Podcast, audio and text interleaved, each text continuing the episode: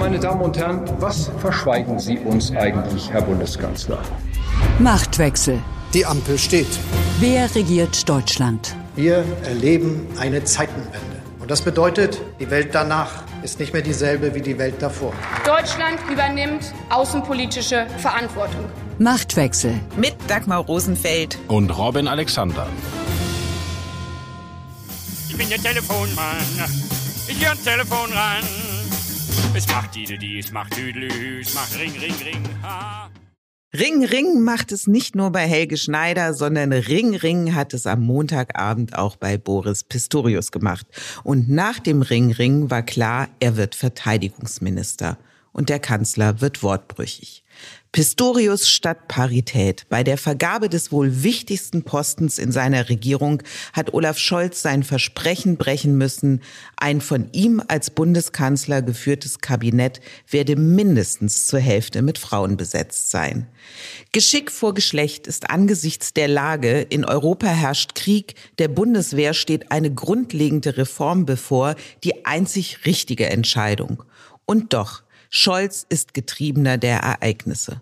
Und so endete mit der Amtszeit von Christine Lambrecht auch die Scholz-Erzählung vom vorausschauenden, planvollen Kanzler. Was die Personalie Pistorius für das Gefüge der Ampel, den verteidigungspolitischen Kurs Deutschlands und für das Ansehen von Olaf Scholz bedeutet, darum geht es in dieser Folge von Machtwechsel. Außerdem sprechen Robin und ich über ein Projekt, an dem in vergangenen Jahren jede Regierung gescheitert ist. Eine Reform des Wahlrechts. Und wir reden über die CDU, die in der Klimafrage ihren das Leben des Ryan-Moments erlebt hat. Judäische Volksfront oder Volksfront von Judäa. Wann hat Sie denn der Kanzler angerufen? Gestern. Nur ein Wort von Boris Pistorius, das jedoch genügte, um zu offenbaren, wie unvorbereitet der Kanzler auf den Rücktritt seiner Verteidigungsministerin Christine Lambrecht war. Gestern, das antwortete Pistorius am Dienstagmittag auf die Frage, wann Scholz ihm das Amt im Bändlerblock angetragen habe. Es waren zuvor Tage des Donners für den Kanzler und die SPD gewesen, Tage des donnernden Schweigens. Dabei soll Christine Lambrecht Olaf Scholz schon am 3. Januar informiert haben, dass sie ihr Amt abgeben wolle und ihm sogar ein konkretes Datum genannt haben. Robin, wie kann es dann sein, dass ausgerechnet Scholz, der sich doch stets rühmt, auf alles vorbereitet zu sein und alles auch immer schon gewusst zu haben, so blank dagestanden hat? Das ist in der Tat etwas, was der Erwägung lohnt. Also vielleicht muss man erstmal sagen, warum hat Pistorius das mit dem Anruf verraten? Das hat damit zu tun, dass er am Sonntag mit einem Journalisten vom Spiegel telefoniert hat. Da kam er gerade aus dem Urlaub und sagte ganz entspannt, mit ihm habe keiner gesprochen. Also es wäre sowieso rausgekommen und dann hat er sich dafür entschieden, es öffentlich zu machen. Aber es ist ein interessanter Zeitplan. Noch ein Indiz weiter, wie seltsam das läuft, ist am Dienstagmorgen um 8 Uhr, kurz paar Minuten danach, ist der Wirtschaftsminister Robert Habeck in Davos unseren Kollegen Jan-Philipp Burkhardt und Olaf Gersemann und Holger Schäpitz vor die Kamera gelaufen. Und die haben ihn natürlich gleich gefragt, wer wird denn gleich Verteidigungsminister oder Verteidigungsministerin? Und Habeck sagte ihnen, weiß er nicht. Und das wäre irgendwie Sache der SPD. Und im Übrigen würde die Parität gelten. Und das war eine knappe Stunde vor der Verkündung. Und das ist schon sehr interessant, weil Habeck ist ja immerhin Vizekanzler. Und dass so eine Entscheidung tatsächlich im, im ja, fast im persönlichen Umfeld des Kanzlers getroffen wird und, und nicht in der Koalition und erkennbar so spät, das ist sehr, sehr bemerkenswert. Und dann nochmal die Frage, es ist ja nicht so, dass das überraschend über Scholz gekommen ist. Vor allem, wenn Lambrecht ihm ja angekündigt hat, sie wird es tun. Warum ist er darauf nicht vorbereitet gewesen? Hat er geglaubt, sie noch halten zu können, sie würde weitermachen, trotz ihrer Ansage, ich werde gehen? Na, dazu passt das, was ich ja auch in der vergangenen Woche erzählt habe, dass das Kanzleramt noch nach Neujahr, also in, in der ersten Woche dieses Jahres, gebrieft hat, man wolle eigentlich an Lamprecht festhalten, Scholz sei kein Kanzler, der schnell feuern würde und so weiter und so fort. Also das ist wirklich fast eine offene Frage. Nun war ja keiner bei diesem Gespräch Lamprecht Scholz dabei.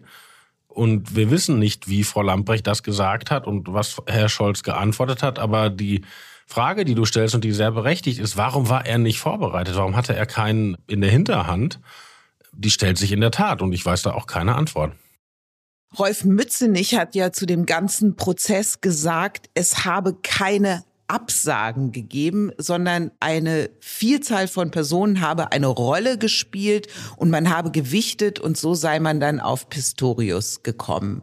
Dass es keine Absagen gegeben hat, ist es so richtig? Weil Pistorius war ja nun nicht die erste Wahl. Es waren ja ganz andere Namen im Gespräch. Lars Klingbeil zum Beispiel oder auch Hubertus Heil.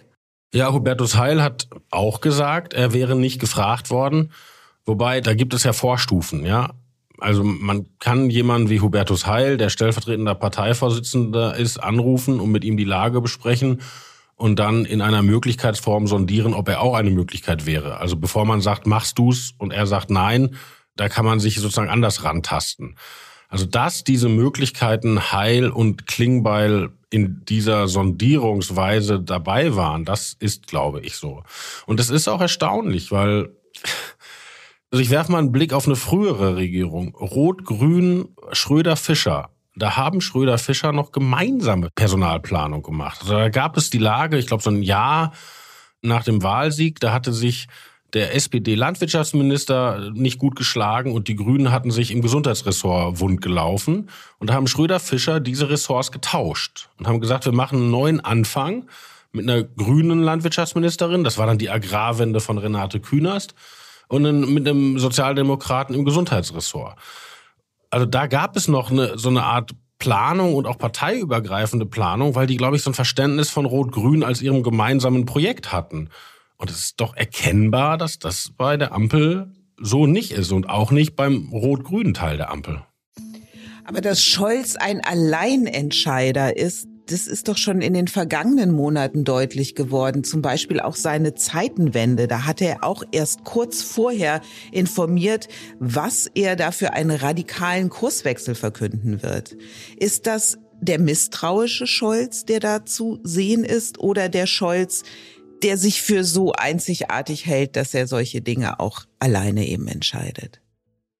Olaf Scholz hat schon ein sehr spezielles Verhältnis auch zu seiner Partei. Das hängt, glaube ich, damit zusammen, dass er ja viel erlebt hat, wo aus seiner Wahrnehmung er recht hatte und die SPD es lange nicht eingesehen hat. Also das geht zurück, bis als Olaf Scholz als Generalsekretär die Agenda 2010 durchgepeitscht hat, dafür von der Partei wahnsinnig verprügelt wurde und in seiner Wahrnehmung historisch recht behalten hat oder die gescheiterte Kandidatur für den Parteivorsitz äh, und, und, und. Also Scholz hat äh, eine Menge Sachen erlebt, wo er wusste, wo es lang geht und die SPD hat es nicht verstanden und er hat Recht behalten. So, und in diesem Fall, also ich denke schon, dass er mit Mützenich und anderen diese Personalie besprochen hat und er muss ja auch also diese Quotenabsage, die wird er schon äh, den Frauen vorher gesagt haben und auch, dass Pistorius jetzt kein Mann des linken Flügels ist. Also diese innerparteiliche Arithmetik wird er schon beachtet haben. Aber es ist so, es ist tatsächlich, und das ist eine erstaunliche Entwicklung, nachdem bei Angela Merkel schon das Kanzleramt einen immer engeren Entscheidungszirkel hatte und das sozusagen das, was gar nicht bei uns in der Verfassung angelegt ist, es immer mehr eine Kanzlerdemokratie wurde, hat sich das unter Scholz eigentlich fast noch mal radikalisiert. Über die Kanzlerdemokratie will ich gleich mit dir reden. Ein Punkt, der ich noch sehr bemerkenswert finde, ist ja die Penetranz und ja das Stoische, mit dem Scholz an Lambrecht festgehalten hat. Also trotz aller Pannen und Fehler hat er ihr bis zuletzt eine gute Arbeit attestiert. Noch Anfang Januar, nachdem diese unsägliche Silvesterbotschaft von Lambrecht einmal um die Welt gegangen ist, hat Scholz seinen Regierungssprecher ausrichten lassen, der Kanzler halte Lambrecht für eine erstklassige Verteidigungsministerin. Robin, das grenzt doch an Realitätsverweigerung. Warum hat Scholz das getan? Weil er zu stolz ist, einmal getroffene Entscheidungen zu revidieren oder aus tatsächlicher Loyalität seiner Ministerin gegenüber oder vielleicht doch auch, weil Lambrecht ein guter Prellbock gewesen ist für verteidigungspolitische Entscheidungen, die ja letztlich alle im Kanzleramt getroffen worden sind. So viel zur Kanzlerdemokratie. Ich glaube, alles, was du jetzt gesagt hast, stimmt und das muss man miteinander sehen. Also Frau Lamprecht war wirklich aus der Perspektive von Scholz gesehen eine, so stellt er sich eine Ministerin vor. Also verwaltungserfahren, Juristin, aber ganz klar sich selbst verstehend als eigentlich nachgeordnete Behörde des Kanzleramts. Ja?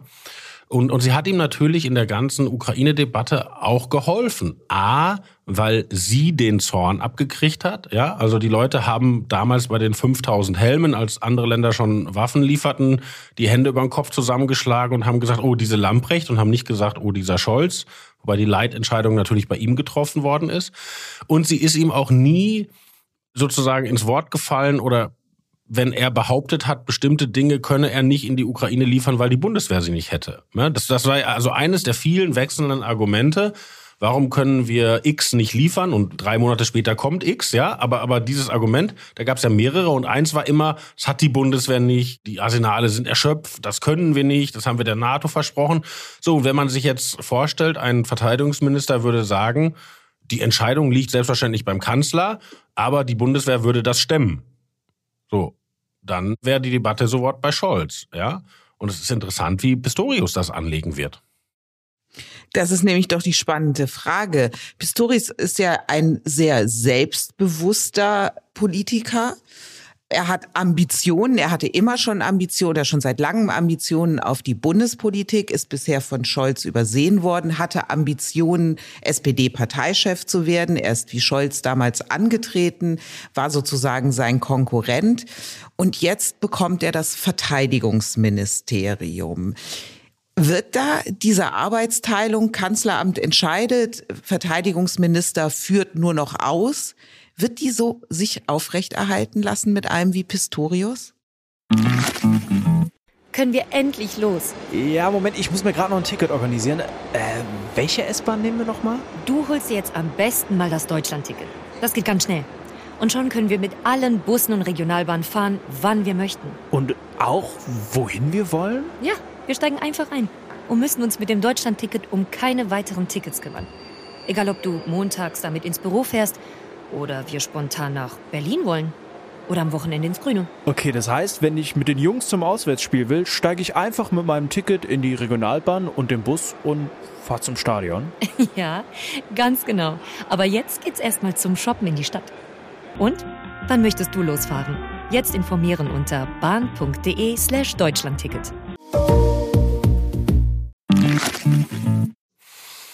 Das ist das Interessante der nächsten Monate, weil es ist tatsächlich so, Pistorius ist ein Politiker, der sozusagen aus eigenem Recht existiert, ja? Also der hat einen Ruf, der hat ein innerparteiliches Standing, der auch überparteilich, also wenn man zum Beispiel in Unionskreisen herumfragt, sagen die, der hat das eigentlich als Innenminister überwiegend gut oder sehr gut gemacht. Also der existiert aus eigenem Recht. Und das Interessante bei dieser Kandidatur gegen Scholz und den Parteivorsitz damals war ja, da gab es ja Leute, die haben eine andere Richtung gewollt als Scholz. Also beispielsweise Borjans Eskens standen für was anderes, haben dann auch gewonnen oder, oder Lauterbach, ja. Aber das Pistorius-Ticket war das gleiche. Das war ein in die Mitte orientierender sozialdemokratischer Mann mit einem weiblichen ostdeutschen Beiboot. Das war, das war die Kopie von Scholz, ja. Also, äh, und das ist ja eigentlich die Aussage nicht, ich will in eine andere politische Richtung, sondern ich halte mich für den Besseren. Und das ist natürlich schon bemerkenswert.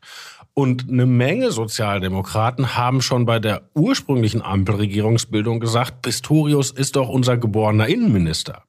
Und diese Idee, das Frau Faeser machen zu lassen, mit diesem Anlauf auf die hessische Landtagswahl, die kann man auch kritisch sehen, ja? Und auch, dass es jetzt Pistorius geworden ist, nach diesen langen Überlegungen und diesen drei Tagen, wo man noch mit anderen im Gespräch war, ist ja auch, äh, Scholz hatte da einfach keinen anderen. Also wenn Pistorius es darauf anlegt, kann er ein sehr selbstbewusster Verteidigungsminister werden. Boris Pistorius, er gilt nicht als die erste Wahl, aber doch unter den gegebenen Umständen als die beste Wahl. Zwar hat er keine Erfahrung in der Verteidigungspolitik und auch nicht in der Bundespolitik, geschweige denn auf internationaler Bühne, Aber dennoch, nach seinen ersten Wortmeldungen könnte er tatsächlich der Mann sein, der die Truppe mit der Regierungspolitik versöhnen wird. Robin, lass uns mal hören, was Pistorius am Donnerstag nach seinem Amtseid darüber gesagt hat, wie er seine Aufgabe versteht. Es ist eine Aufgabe mit herausragend großer Verantwortung, schon in Friedenszeiten, aber erst recht in Zeiten, in denen wir in Europa wieder mit einem Krieg konfrontiert sind. Und das ist eine Herausforderung für die Sicherheit unseres Landes damit, aber gleichzeitig immer auch für 265.000 Menschen mit und ohne Uniform, meine Damen und Herren. Die Bedeutung der höheren Sicherheit ist eine andere als noch vor einem Jahr. Deswegen geht es jetzt darum, die Bundeswehr jetzt und schnell stark zu machen. Es geht um Abschreckung, Wirksamkeit und Einsatzfähigkeit. Und es geht bei all dem jetzt vor allem darum, weiter die Ukraine zu unterstützen, eben auch mit Material aus der Bundeswehr.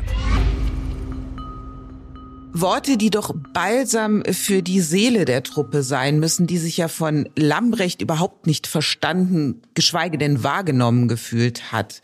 Und Pistorius hat ja auch als Innenminister schon gezeigt, dass er sich vor seine Leute stellt, auch gegen die eigene Partei. Also ich erinnere an die Debatte, die Saskia Esken losgetreten hatte über latenten Rassismus, den sie da der Polizei unterstellt hat. Und da hat Pistorius sich vor seine Leute gestellt und gesagt, das sei eine ungehörige Unterstellung und zu keinem Zeitpunkt angebracht. Also keimt da jetzt Hoffnung in der Truppe auf, dass da einer kommt, der sie versteht? Der Riss zwischen Politik und Bundeswehr ist entstanden in der Zeit von Ursula von der Leyen, als sie sagte, als es Fälle gab von Verdacht auf Rechtsradikalismus in der Truppe, die Truppe habe ein Haltungsproblem. Also die gesamte Truppe. Und da haben die Leute bei der Bundeswehr wirklich gesagt, oha, also das geht eigentlich nicht. Und das war natürlich der Politikerreflex, wenn eine Empörungswelle läuft, stelle dich an die Spitze, damit du nicht hinweggespült wirst. Also das war handwerklich von Frau von der Leyen klassisch, aber das tut man so eigentlich nicht. Und Pistorius knüpft da an und will das heilen und das hätte es eigentlich schon, schon vor einem Jahr gebraucht mit der Regierungsübernahme. Was Pistorius ja jetzt vorgehalten wird, ist, dass er lange einen sehr russlandfreundlichen Kurs gefahren hat und zum Beispiel die Sanktionen gegen Russland wegen der Krim-Annexion auch in Frage gestellt hat. Ich finde, zur Wahrheit gehört dazu, er hat nichts anderes gesagt und getan, als es weite Teile der SPD auch lange getan haben und auch so mancher CDU-Ministerpräsident. Und spannend finde ich, Pistorius hat seine Haltung ja längst geändert. Schon im Mai vergangenen Jahres hat er in der Fernsehsendung von Mickey Beisenherz Folgendes gesagt die Ukraine muss den Krieg gewinnen, dazu müssen wir helfen, dazu müssen wir helfen, äh, dabei müssen wir helfen und beitragen, völlig klar.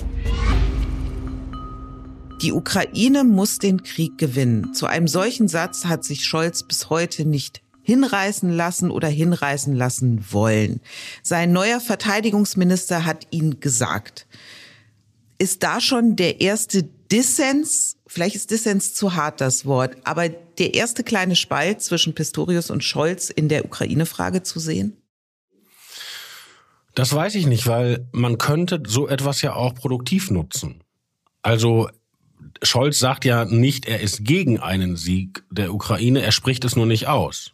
Und man könnte sich ja durchaus eine Arbeitsteilung vorstellen, dass der Kanzler verhaltener spricht und der Verteidigungsminister deutlicher. Ich meine, Frau Baerbock im Außenministerium spricht ja auch deutlicher. Ja? Mhm. Ist also ein bisschen wie bei Gutenberg, ne, der sich als erster dann getraut hat, den Afghanistan-Einsatz auch Krieg zu nennen. Vielleicht ist Pistorius jetzt derjenige im Verteidigungsministerium, der sagt, die Ukraine muss den Krieg gewinnen und auch so handelt. Ja, bei Gutenberg war das so, dass Merkel das damals nicht wollte. Also das war keine Arbeitsteilung. Das hat Gutenberg gemacht, weil er einfach fand, das musste jetzt sein. Und er hatte übrigens auch recht. Also es war ein Krieg.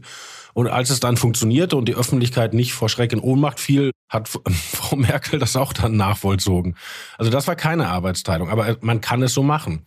Und zu der Russland-Connection, du hast völlig recht, Pistorius hat da einen klaren Schnitt gemacht, aber es ist schon bemerkenswert, weil Russland hat versucht, wie überall in Europa, sich bei uns in Strukturen einzukaufen, Einfluss zu gewinnen. Und da sind zwei SPD-Landesverbände, da sind sie am weitesten gekommen. Das eine ist Mecklenburg-Vorpommern mit Frau Schwesig und der Pipeline und dem Russlandtag und dem Leningrader Gebiet und die, also haben wir alles schon besprochen. Und das andere ist aber Niedersachsen. Also in der niedersächsischen SPD gibt es wirklich eine Menge aufzuarbeiten. Da gibt es einen Mann namens Heino Wiese, der früher für Gerd Schröder Wahlkämpfe gemacht hat, der sogar als Honorarkonsul Russlands gearbeitet hat, der eine Consulting-Agentur hatte, um Investment zu machen. Da gibt es wirklich eine tiefe Verstrickung und dass damals Herr Weil und Herr Pistorius gefordert haben, man muss nach der Besetzung der Krim schnell wieder aus den Sanktionen aussteigen, erklärt sich auch nicht von selbst. Wird ihm das nachhängen? Naja, er hat den klaren Schnitt versucht oder er hat den gemacht und das muss man auch anerkennen. Aber das, ich glaube nicht, dass es ein persönliches Pistorius-Thema ist, weil ich meine, Frau Schwesig macht ja auch weiter, als wäre nichts gewesen. Denken wir nur an Weit fröhlich LNG-Terminals mit ja, dem Kanzler ein. Was, was sind wir auch von der Welt verprügelt worden von Sozialdemokraten, als wir kritisch über dieses Pipeline-Stiftung geschrieben haben, ihr wollt nur dreckiges amerikanisches Gas verkaufen. Und jetzt machen sie, ja, das ist doch, ja, also das Interessante ist, dass die SPD diese Aufarbeitung, also Klingbeil versucht es aus dem Bund, aber weder in Mecklenburg-Vorpommern noch meiner Beobachtung nach in Niedersachsen haben die sich mal zusammengesetzt und überlegt, wie konnten wir eigentlich da reingeraten? Eine letzte Frage zu dem Thema Neubesetzung im Verteidigungsministerium. Ich habe es ja erwähnt, die Parität ist vorüber, obwohl Scholz sie versprochen hat. Also er hat sein Ehrenwort quasi gegeben. Wie sehr wird ihm das schaden, dass er das nun gebrochen hat?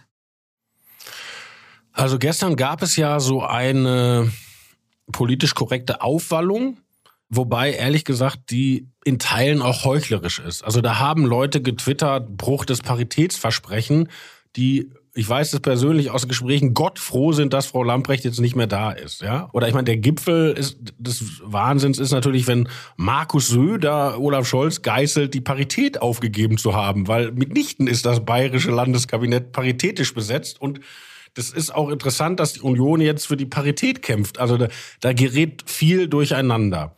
Aber Scholz hat sich natürlich ein Stück weit eingemauert, weil er hinter den Kulissen den einschlägigen Interessenvertreterinnen gesagt hat, dass die Parität jetzt nicht gilt, aber im Prinzip natürlich weiter. Und das bedeutet, wenn er nochmal eine Entscheidung treffen muss, dann ist es auf jeden Fall eine Frau. Und einige interpretieren es soweit, es muss sogar eine Frau vom linken Flügel sein. Also es wird nicht so weit gehen, wie äh, Wolfgang Kubicki angedeutet hat, dass Karl Lauterbach rausgeschmissen wird für eine linke Frau. Aber zum Beispiel, wenn Nancy Faeser tatsächlich hessische Ministerpräsidentin wird, dann muss das vom linken SPD-Flügel weiblich nachbesetzt werden. Das ist jetzt eine schöne Nachricht für Frau Högel, aber das engt natürlich die Auswahl schon wieder sehr ein. Hätte man die Causa Lambrecht nicht auch als Chance sehen können, sich grundsätzlich von diesem Proportsdenken zu verabschieden. Also nicht nur was Mann, Frau angeht, sondern auch regionale Herkunft, Parteiflügel. Ich finde, solche Quoten, solches Proportsdenken ist innerhalb einer Partei, da können die ihre Posten nach solchen Regeln besetzen. Aber ein Kabinett nach diesem Proports zu installieren, finde ich schwierig, weil dieses Kabinett vertritt ja nicht nur eine Partei, sondern das Land. Wäre es nicht mal mutig zu sagen, dieser Proport spielt keine Rolle mehr? Ja, ich fände das auch richtig, aber wir haben halt auch eine Medienlandschaft, die dieses Argument Repräsentation in Spitzenämtern ist fortschrittliche Politik. Also das schreibt ja unser Kollege Jörg Wimalasena immer so schön auf was hilft es eigentlich jetzt genau der Angestellten von McDonald's, wenn die einen quotierten Vorstand haben? Aber das hat irgendwie ein Teil der Öffentlichkeit gefressen und da hängen natürlich auch Karrieren jetzt dran. Ja, also das ist ja dann nicht nur die Spitzenposition, sondern dann sind dann auch die Staatssekretäre und die Abteilungsleiter und so weiter. Ja, also eine Menge Leute wissen, dann und dann werde ich befördert, auch wenn ich vielleicht nicht der Beste bin. So und das lassen sich Menschen natürlich ungern nehmen wenn man ein bisschen in der Geschichte zurücktritt, manchmal wächst sich sowas aus. Also zum Beispiel in der Union war das in den 50er Jahren ein Riesending, dass immer einer Protestant sein musste. weil die hatten dieses Ding, wir sind jetzt eine, eine überkonfessionelle Partei und wir dürfen auf keinen Fall, wenn wir drei Posten haben, drei Katholiken nehmen. Da wurde immer ein Protestant gesucht, auch wenn er nur nicht so ganz qualifiziert war in Ausnahmefällen. Und das ist irgendwann, hat man das einfach vergessen. Und heute weiß man, bei manchen Spitzenpolitikern weiß die Öffentlichkeit gar nicht, welche Konfessionen die angehören. Oder genauso in den 70er Jahren war in linken Kreisen ein Riesending, sind auch Arbeiterkinder dabei. Also gibt es zwischen den Anwaltstöchtern und Apothekersöhnen auch einen, äh, der aus einer Familie kommt, wo noch nicht alle studiert haben und Kohle haben. Und diesen Gedanken hat die Linke auch völlig verloren. Also ich glaube, wir wachsen da, wenn überhaupt, irgendwann schleichend raus. Die Erkenntnis der Woche. Mit der Reform des deutschen Wahlrechts ist es wie mit dem BER. Die Fertigstellung dauert ewig und dann funktioniert es nicht. Die Ampel hat sich jetzt auf einen Entwurf geeinigt, der zwar den Bundestag verkleinern würde, zugleich aber dazu führen würde, dass nicht jeder oder jede, die einen Wahlkreis gewinnt, auch tatsächlich ins Parlament einzieht. Treffen würde das vor allem die CSU und die ist nun verständlicherweise auf den Barrikaden. Die Ampel verweigert direkt gewählten Abgeordneten den Einzug ins Parlament. Das ist ungeheuerlich und das kennen wir sonst eigentlich nur von Schurkenstaaten. So Martin Huber, Generalsekretär der CSU gegenüber dem ZDF. Robin, aber es ist dem Wähler doch tatsächlich nicht vermittelbar, warum seine Erststimme, mit der er einen Direktkandidaten oder eine Direktkandidatin wählt, am Ende dann nichts zählt. Ja, ich finde, das ist völlig unterschätzt, welche Relevanz dieses Thema hat. Also das erste ist, Wahlrecht wird im Konsens verändert. Gewöhnlich. Nicht gegen die Opposition. Jetzt hat sich die Ampel auf ein Verfahren geeinigt, das interessanterweise die Zustimmung der AfD findet, aber nicht die Zustimmung der Union. Also in die Klammer gesprochen, das hätte die Union mal umgekehrt versuchen sollen, da wäre aber CETA und Mordio geschaltet. Ja? Und wenn man sich anguckt, das Eigentliche ist nicht, dass die CSU da weniger Mandate kriegt. Das ist gar nicht das Entscheidende. Das Entscheidende ist, wir haben ein Wahlrecht, das prinzipiell den Anspruch stellt, Verhältniswahlrecht und Direktwahl zu balancieren.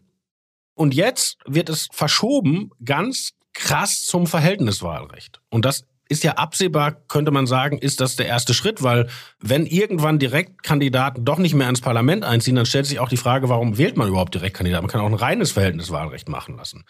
Und das Verhältniswahlrecht, da muss man sich halt immer vor Augen führen.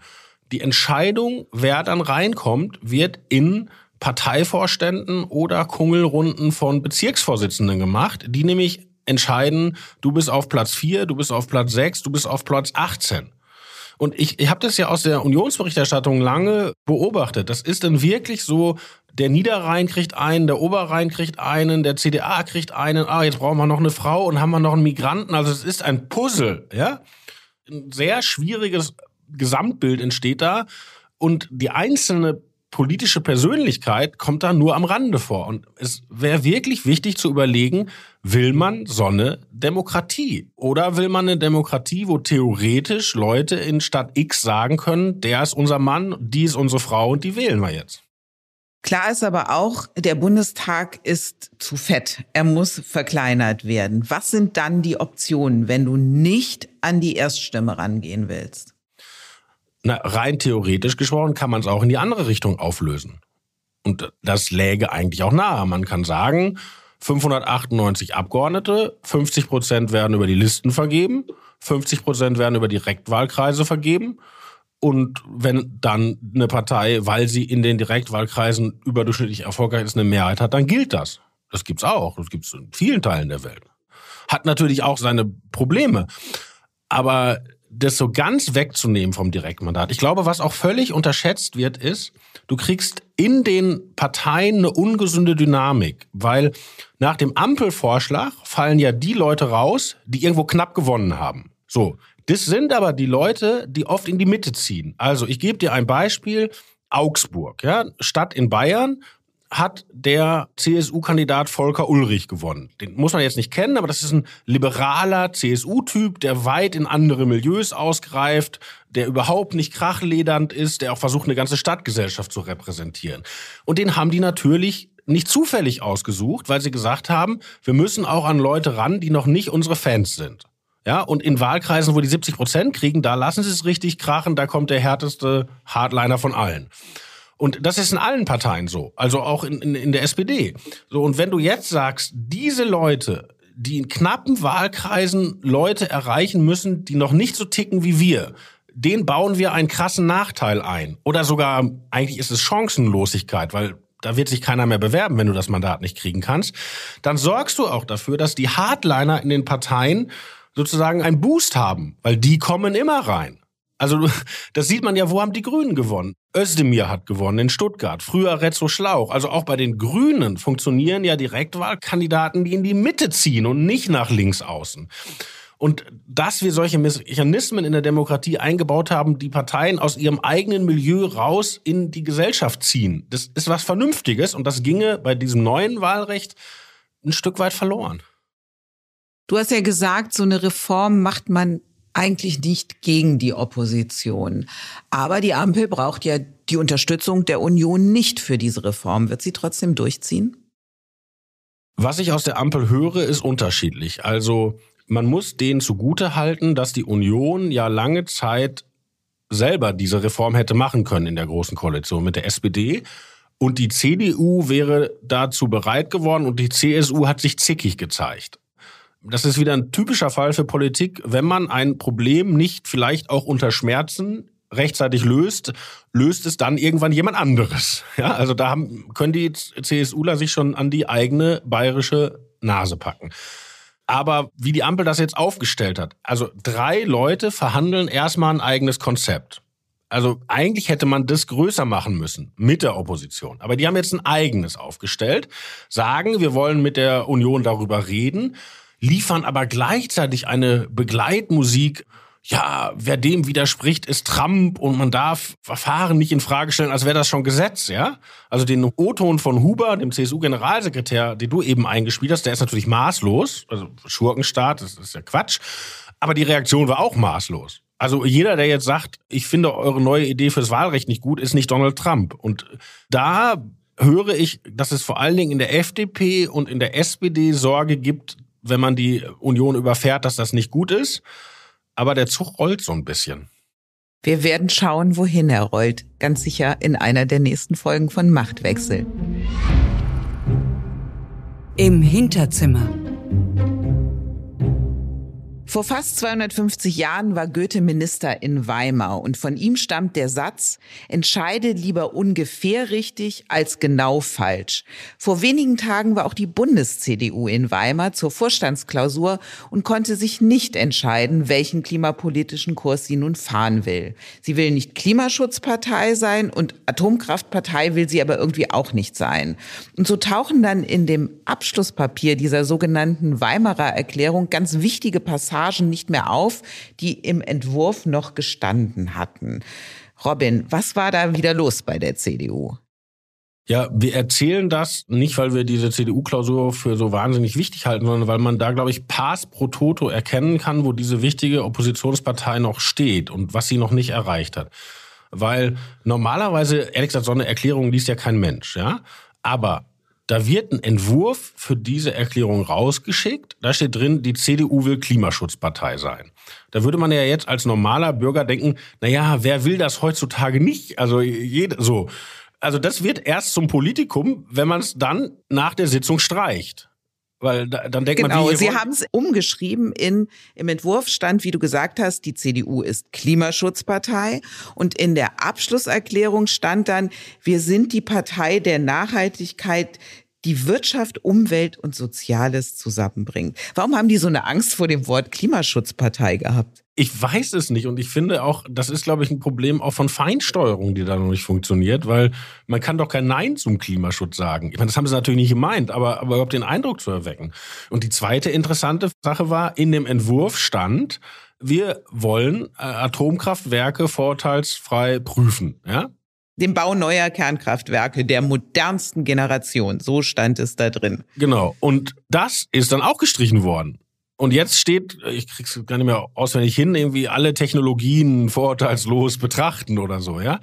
Und das ist auch so ein Ding, weil ich meine, ganz Europa oder halb Europa setzt wieder auf Atomkraft. Selbst grüne Parteien in anderen Ländern sagen, wir müssen zuerst vom CO2 runter, also aus der Kohle raus. Und deshalb machen wir noch weiter Atomkraft. Und die Union traut sich das nicht. Und du kriegst am Ende eine Botschaft, wir wissen nicht, ob wir für Klimaschutz sind und wir wissen nicht, ob wir für Atomkraft sind. Und das ist natürlich eine echt komische Botschaft. Also da können die sich echt freuen, dass das wegen Lützerath und Frau Lamprecht kaum jemand mitgekriegt hat. Auf wessen Betreiben ist das denn dann verschwunden? Die haben einfach ein paar Sachen nicht ausdiskutiert. Also beispielsweise bei den AKWs. Es gibt eigentlich keinen da, der sagt, so, morgen wird ausgeschrieben, RWE baut uns ein schönes, dickes Atomkraftwerk. Das will keiner. Aber die sagen, und das hat ja auch einen guten fachlichen Grund, es gibt in der Nukleartechnologie Entwicklungen, die irgendwann sehr interessant werden könnten, weil es kleinere Reaktoren gibt, weil es wohl nicht so viele Abfälle gibt und, und, und. Und lass uns als Deutschland nicht völlig aussteigen aus diesen Forschungs- und Technikentwicklungen. Und wenn es dann in zehn Jahren die Möglichkeit dazu gibt, das also auszurollen, dann wollen wir uns nicht einbetoniert haben, dass wir das nicht glauben. Ja, das ist eine völlig vernünftige Position. Man muss nur sie irgendwann auch mal dann durchdiskutieren und durchhalten. Und genau das Gleiche mit dem Klimaschutz. Das ist halt, das ist gar nicht, dass man das sagen kann, rechts, links, konservativ, progressiv. Das ist es gar nicht. Es ist einfach so, dass sie in vielen Themen noch nicht in der Sache durchdiskutiert sind, was eigentlich ihre Vorstellung ist. Das hatten wir ja neulich auch bei Migration besprochen, ja? Also die Ampel macht irgendwas und die Union kritisiert das und Merz ist auch sehr gut darin, dann die Schmerzpunkte zu finden bei der Ampel und, und die Widersprüche. Das ist alles richtig, auch professionell. Aber der Moment, jetzt muss die CDU ihr eigenes Konzept daneben legen, was ja eine Opposition machen muss. Besser so, das wären unsere Vorschläge. Da fällt immer auf, wir haben ja noch gar kein Konzept oder wir sind uns eigentlich noch nicht gar nicht einig oder wir haben noch nicht das Konzept, aber noch nicht das Wording und solche Dinge. Und da merkt man, dass diese großen inhaltlichen Defizite, die in der Merkel-Ära aufgelaufen sind, noch nicht abgearbeitet sind. Einen solchen Prozess einzuleiten und auch zu steuern, wäre ja eigentlich die Aufgabe des Generalsekretärs in der Partei. Der bringt's nicht so richtig, hm? Na, wem man damit betraut, ist eigentlich egal. Also zum Beispiel bei der Union gibt es ja auch Carsten Linnemann, der diese Grundwertekommission leitet und der sehr strukturiert anfängt, was sind unsere Grundsätze, wie kommen wir operationalisieren, was ist in zehn Jahren wichtig. Also der tut das, aber mit so einem Fluchtpunkt, das muss erst in ein paar Jahren fertig sein, ja? Also noch nicht jetzt. Und bei dem Generalsekretär Mario Chaya fällt auf, zum Beispiel auf dieser Klausur ging es ja auch darum, kann Friedrich Merz sein Wording zu den Silvesterkrawallen durchhalten? Also die berühmte Pascha-Äußerung, ja? Kleine Paschas, große Wirkung. Genau. Ja. Und, und die Mehrheit der Leute da war der Meinung, das lassen wir uns jetzt nicht von den politisch korrekten Wachmeistern zerschießen. Das ist alles Quatsch. Paschas ist gar nicht schlimm. Das ist völlig okay, das sozusagen. Und ausgerechnet Chaya war nicht dieser Meinung. Und meinte, hat auch vermitteln lassen, dass er das ganz anders sieht und ganz anders sagen würde. Und zweites Beispiel, diese berühmte Anfrage der Berliner Landes-CDU nach den Vornamen der Leute, die die Rettungskräfte angegriffen haben, was angeblich ein wahnsinniger Skandal sein sollte.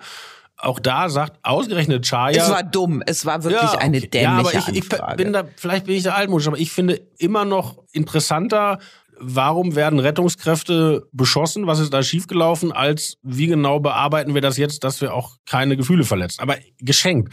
Aber das Interessante in unserem Zusammenhang ist doch, auch da sagt Chaya, so geht das nicht, muss man ganz anders machen. Aber er kommt aus dem Berliner Landesverband, der genau diesen Antrag im Abgeordnetenhaus gestellt hat. Also da, glaube ich, läuft es noch nicht rund. Mein Vorname ist Dagmar, dein Vorname ist Robin. Wir sind nächste Woche wieder zu hören mit der neuen Folge Machtwechsel. Und wie immer, lieber Robin, hast du das letzte Wort. Auf Wiederhören.